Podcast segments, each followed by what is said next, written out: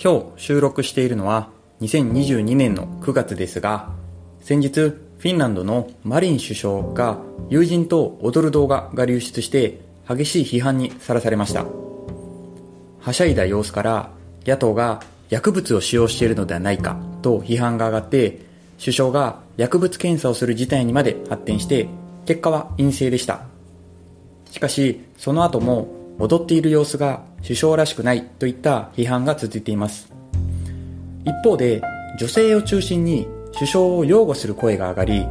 自らのダンス動画を上げる人が多数出てきました。女性たちが首相を支持する背景に、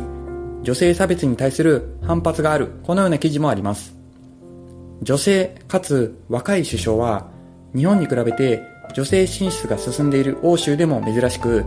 これまでの首相とはこうあるべきだという価値観を持った人から批判の対象になりやすいです。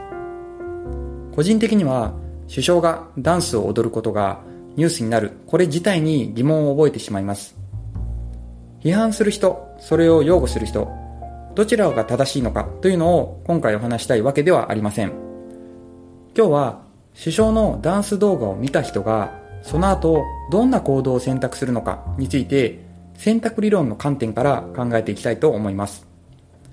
選択理論というのはアメリカの精神科学者グラッサー博士が発表したもので、すべての行動は自らの選択である。このように考える心理学のことを言います。選択理論では、人間は行動するまでに3ステップあるというふうに考えます。刺激を受け、その刺激を処理して、処理した情報をもとに行動を決める。この3ステップです。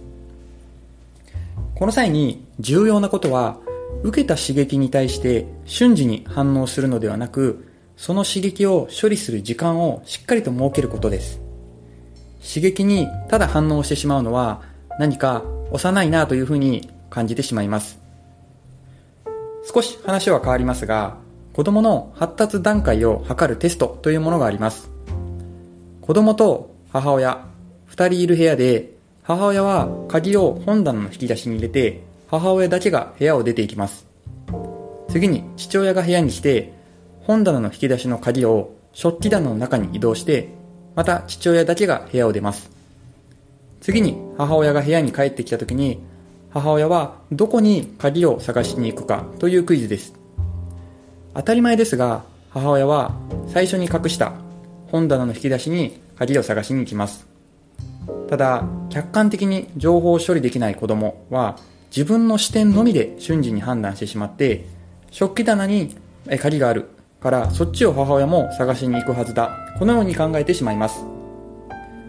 これは子供の話に聞こえるかもしれませんが、近いことがこのダンス動画の批判に起こっていると思います。動画にすぐ反応して批判をしてしまう。今の時代、若い女性がダンスするぐらい普通かなとか、私の思う首相のイメージを時代錯誤していないかななど、情報処理の時間を作る必要性があります。そしてこれは皆さんの職場でも同じことが起こっていることも考えられます。私も移動したてのチームミーティングで瞬時に発した自分の発言が周りの反応が良くなくてどうしたんだろうなと後でメンバーに聞くと私は前のチームの視点で発言をしてしまったことが分かりかなり反省したことを覚えています。ただ、大人になると真正面からフィードバックしてくれる人というのはだんだん少なくなってきます。耳の痛いフィードバックをしてくれる人というのは大切にしながら自分でも気づけるように普段から周りの反応を見ておくことが大事です。何か人間関係がうまくいっていない場合、自分は考える時間を取れているか、情報にすぐ反応してしない、えー、反応していないかというのは意識したいなと思います。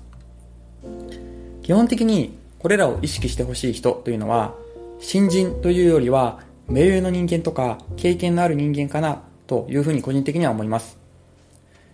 ボールが道路に転がると、周りを見ずに飛び出す子供に、親が車を来ることを助言してサポートするように、リーダーや目上の人間が情報処理する力が新人よりも長けている必要というのがあります。今日はマリン首相のダンス動画から情報にすぐに反応せずに、しっかり考えてから行動を起こす重要性の話をしました。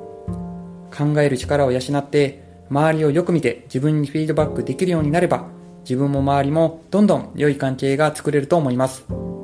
今一度振り返るきっかけになれば幸いです今日の放送はここまでとしますまた次回の放送もお楽しみに。